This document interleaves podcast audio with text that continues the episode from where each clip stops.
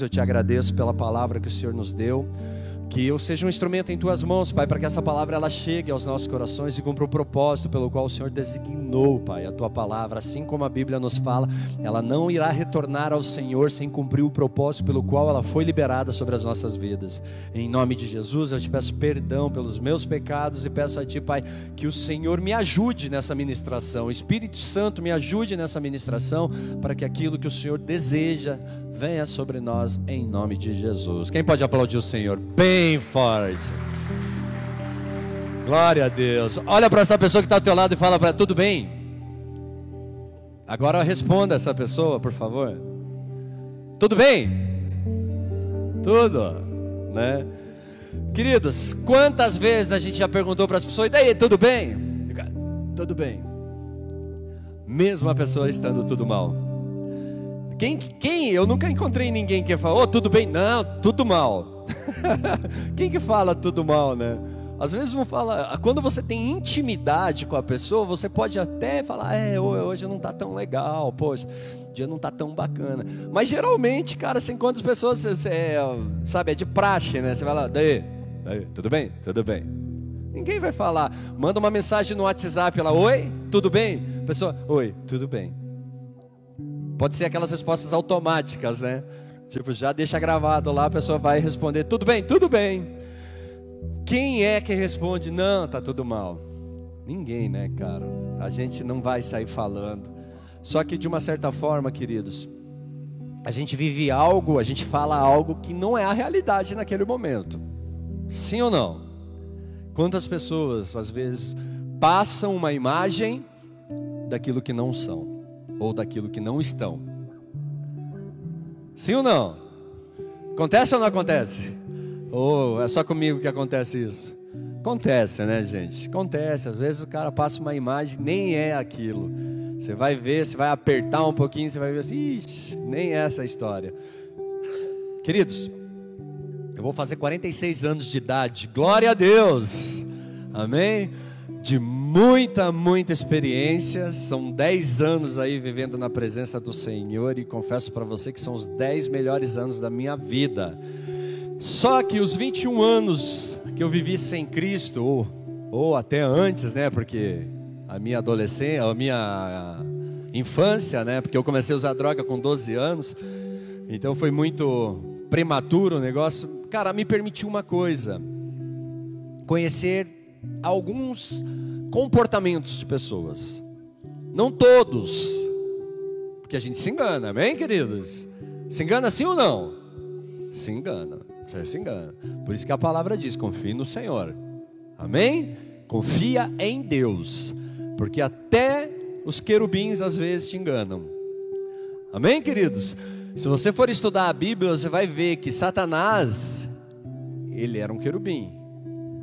Ele era um cara que ficava lá adorando o Senhor. A Bíblia fala que ele era um cara belo, estava lá ao lado do trono. Tipo, meu, era referência de adoração.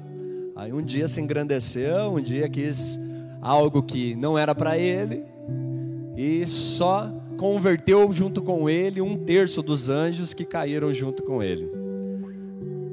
Amém, queridos? Isso significa, nos mostra muita coisa. E hoje eu quero falar de uma igreja. Nós estamos então numa série falando sobre sete igrejas. A gente já falou sobre três. E hoje nós falaremos sobre a quarta igreja, Tiatira. Repete comigo assim: Tiatira. Queridos, e se você quiser, tipo, o tema da palavra é Tiatira, tá? Mas se você quiser colocar nas entrelinhas, é vivendo de aparência. De uma certa forma, era isso que a igreja de Tiatira fazia. Quero ler com você Apocalipse 2, 18 e 19, que diz assim: Ao anjo da igreja em Tiatira escreve: Estas coisas diz o Filho de Deus, que tem os olhos como chama de fogo e os pés semelhantes ao bronze polido. Conheço as tuas obras, olha só, repetindo de novo: conheço as tuas obras, o teu amor, a tua fé, o teu serviço, a tua perseverança e as tuas últimas obras, mais numerosas do que as primeiras. Queridos, Uma coisa fascinante nessa carta é que ela é a das cartas que foram escritas às igrejas, às sete igrejas, ela é a mais longa. Todas as outras, tipo, foi bem, bem sucinta, bem objetiva, assim, sabe? Conheço você, tenho contra você isso, faça isso, ponto. Essa aqui não, essa aqui ele já abriu um pouco, já tem algumas considerações a mais. E assim, amados, Tiatira, diferente das demais igrejas, das demais cidades que nós estamos falando até agora, ela era menos significativa. É, seja economicamente, socialmente, politicamente, religiosamente, culturalmente. Todas as outras cidades que nós avaliamos até agora, e também as que nós iremos estudar ainda, elas eram representativas no lugar onde estavam. Elas eram cidades ricas. Essa não. Essa era diferente. E ela também, provavelmente, era a menor das sete igrejas. E aqui fica um, abre aspas, fecha as aspas. Jesus, ele investiu tempo nessa igreja na menor igreja. Isso nos ensina algumas coisas, queridos. Que para Cristo não importa o tamanho. Amém? Importa o desejo. Importa, queridos, a vontade, sabe, a sede e a fome daqueles que estão o buscando. Amém, queridos? Até mesmo que se você for avaliar, a grande maioria das igrejas existentes em nosso país e por aí fora são igrejas pequenas. A uma ou outra se destaca em relação à quantidade de pessoas. Então, assim, é, a grande maioria, é, ou melhor, a igreja de Tiatira é uma igreja aonde as coisas não eram como pareciam. Como assim? Eu quero falar sobre alguns pontos, queridos, que nos levam a entender por que, que eles viviam de aparências. O que vemos aqui sobre as aparências. Primeiro, aparência do sucesso. Grave isso, gente. Aparência de sucesso. Se você for avaliar o início da carta, Cristo começa dizendo: Eu conheço as tuas obras. E vai colocando pontos a respeito do comportamento dessa igreja.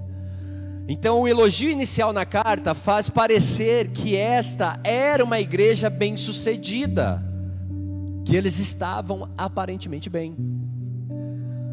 E aqui já fica um ponto de interrogação, mas o que, que acontece então? Amados, preste atenção. Eles tinham trabalhos.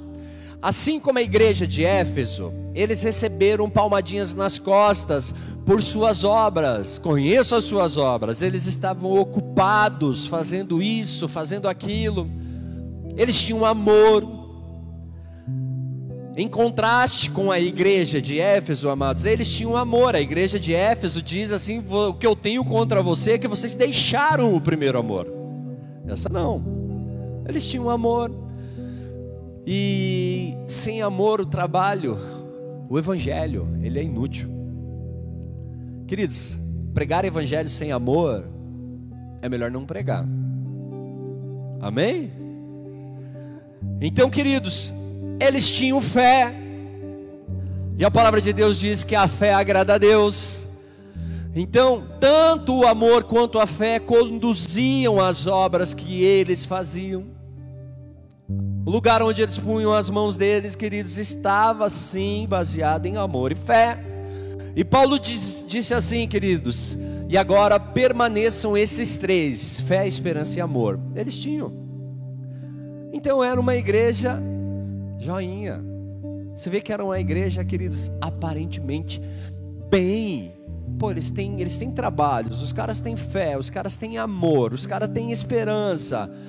Falam do trabalho deles, do ministério deles. Eles estavam trabalhando na igreja, eles estavam trabalhando para o reino de Deus, eles serviam à comunidade deles. Amados, eles faziam trabalhos sociais, eles iam para as ruas evangelizar, e eles tinham o ministério deles acontecendo. Eles eram reconhecidos por isso, porque as coisas estavam acontecendo.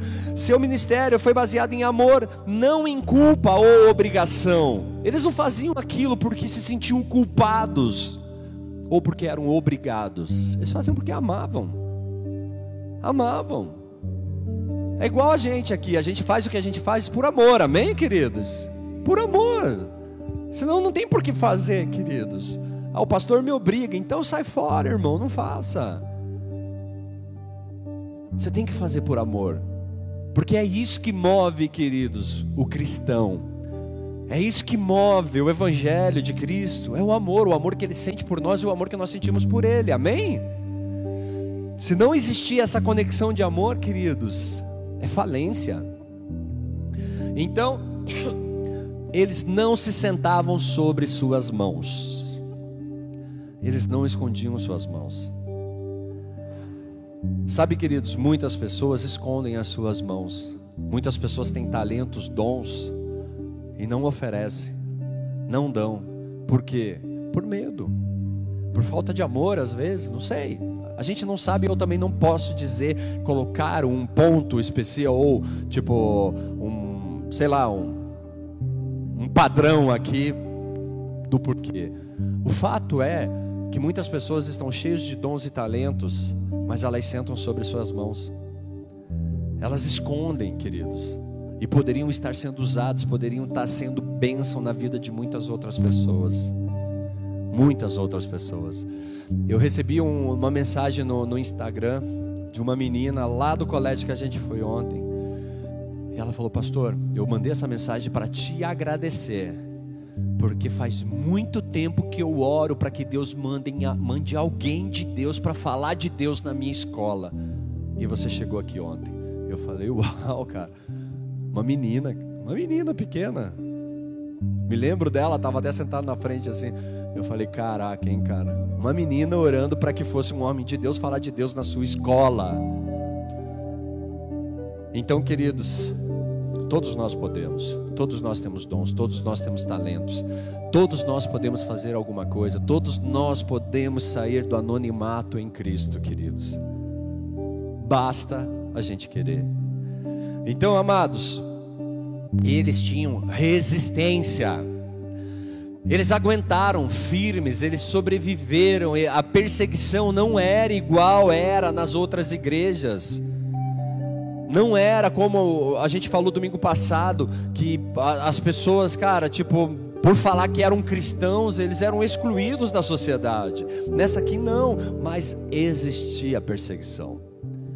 Existia a exclusão pelo fato de serem cristãos, mas amados, eles também tiveram que perseverar. E para você permanecer no Evangelho, você precisa ser perseverante, irmão. Perseverante. Ontem eu estava indo embora com a Simone e a gente voltando lá perto. Eu falei: Nossa, amor, final de semana eu vou terminar o meu curso da faculdade. Aí eu falei: Você se lembra quantas vezes eu falei para você que acha que eu vou desistir? Ela olhou para mim toda sexta-feira. eu falei, ó, oh, sim. Vontade de dar, queridos. Mas parar é outra história. Não vou dizer que a gente não tem sentimentos, que a gente não tem emoções, porque a gente tem. E eu seria um mentiroso se eu chegasse aqui e falasse para você que nunca passou pela minha cabeça: ah, vou parar, vou abandonar, vou largar a mão, vou sair fora. Mas entre passar algo na minha cabeça e fazer são coisas diferentes, queridos. Por quê? Porque a gente dobra o joelho e vai buscar no Senhor o que a gente precisa fazer. A gente dobra o joelho e vai perguntar para Deus, Pai, o meu coração, as minhas emoções, elas estão assim nesse momento. Mas eu não vou parar. Eu não vou parar, eu não vou desistir. Eu vou perseverar, eu vou até o final. Por quê? Porque eu aprendi que fidelidade não é quando eu abro a boca e digo que eu sou fiel. Fidelidade ela é comprovada no final. Quando a história acabou, quando eu cheguei no final, no último dia, ali que eu mostro quanto eu fui fiel a uma causa, a uma missão, a um casamento e tudo mais. É nesse momento que a gente mostra fidelidade a uma amizade, enfim. Falar, queridos, é fácil. Difícil é você permanecer. Você assumir a responsabilidade de algo, independente do que você viva, independente da responsabilidade. Eu falei para Deus, Pai, se não tem quem mandar, mande a mim. Mande a mim. Amados, quando a gente começou na igreja, a gente começou lavando o banheiro, a gente começou, sabe, esfregando o chão. Eu fui de todos os ministérios dentro de uma igreja. Todos, eu passei por todos os ministérios. Deus estava me treinando para algo, para aquilo que Ele iria fazer na minha vida daqui uns anos. Eu ter experiências, não tenho, não sou a melhor pessoa em determinadas áreas, mas a gente tem experiências. E se você tem vontade, Deus te capacita.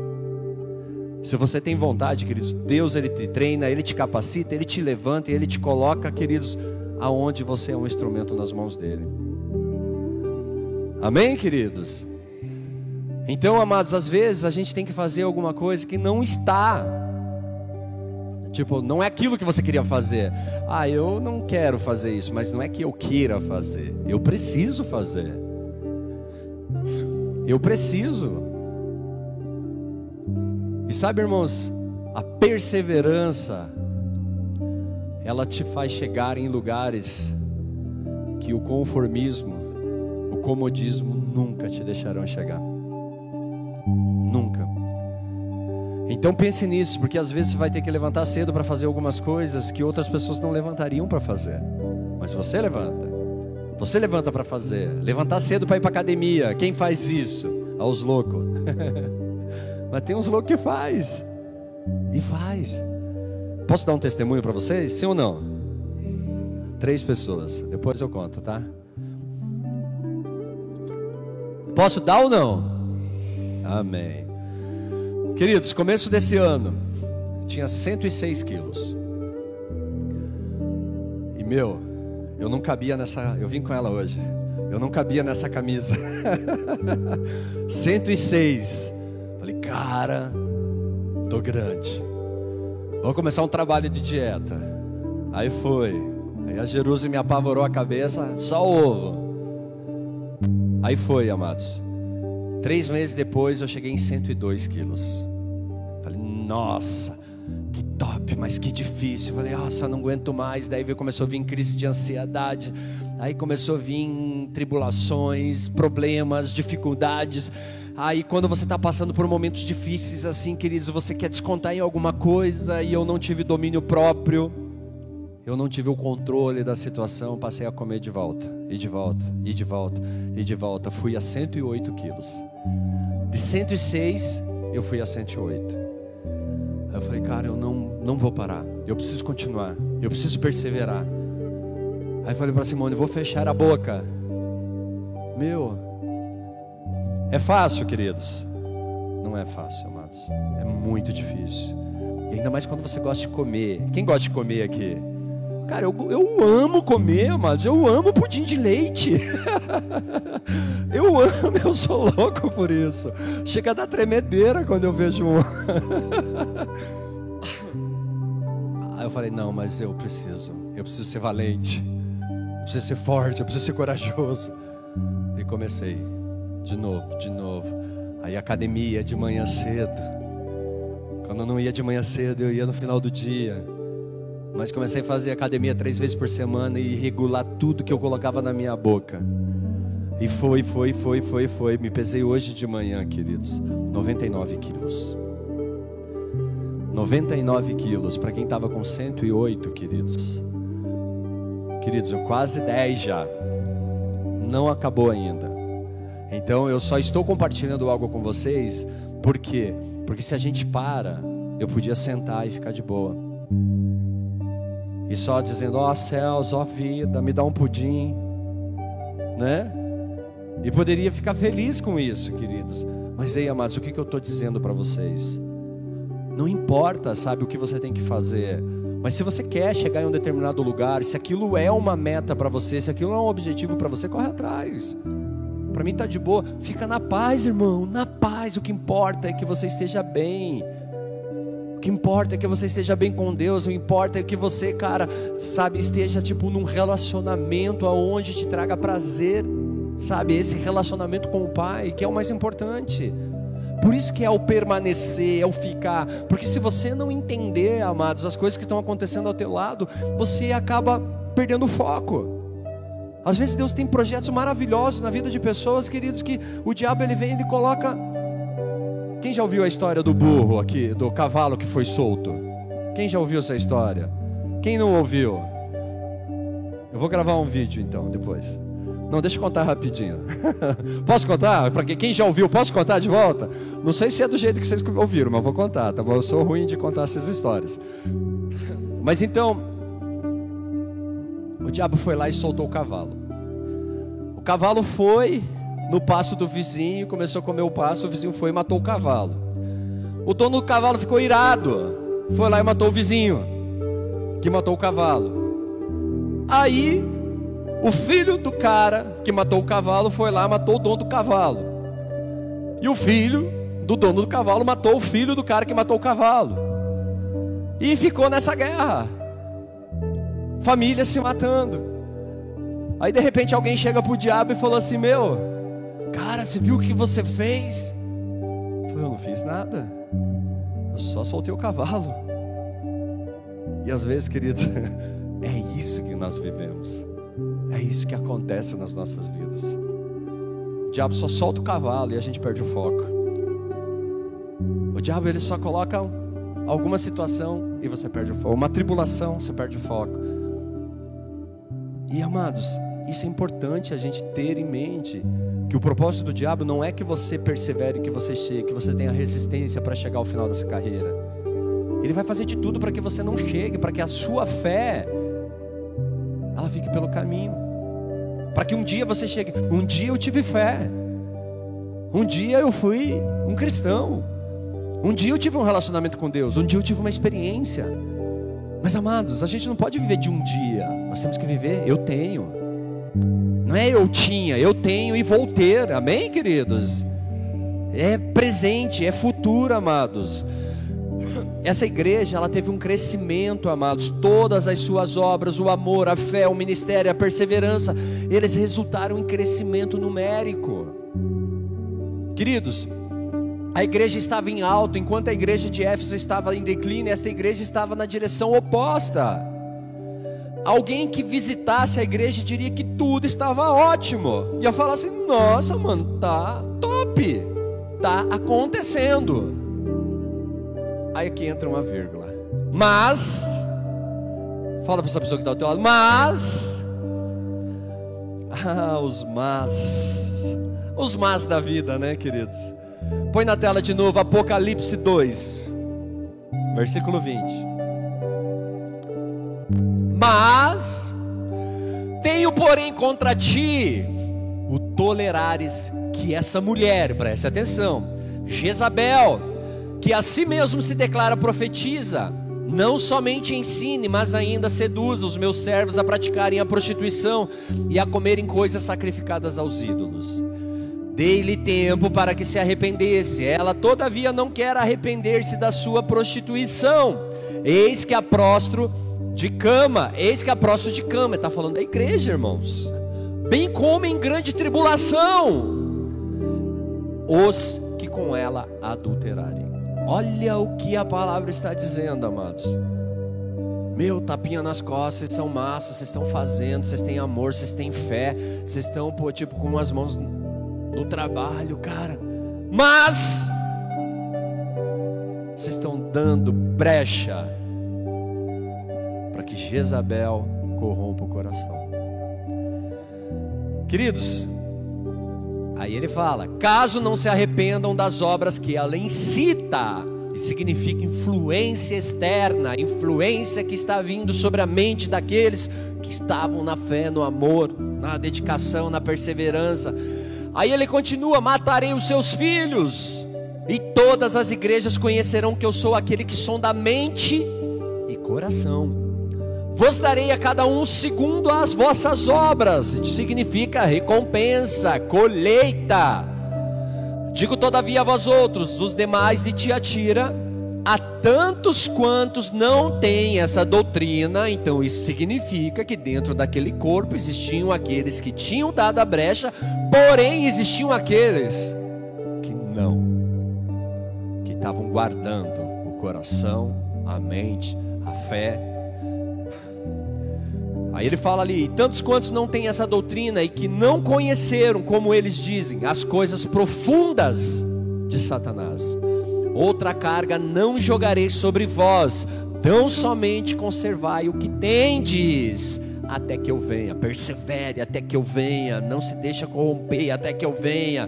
Aí ele continua: ao vencedor que guardar até ao fim as minhas obras, eu lhe darei autoridade sobre as nações. Aí ele vai, fala mais: e com cetro de ferro as regerá e as reduzirá a pedaços, como se fossem objetos de barro. Assim como também eu recebi de meu pai, dar-lhe-ei ainda estrela da manhã. Quem tem ouvidos, ouça o que o Espírito diz às igrejas. Queridos, palavra forte, poderosa, cheio de ensino, de correção, de exortação, de direção, de chamado para, ei, se liga. Qual que é a realidade da situação então, irmãos?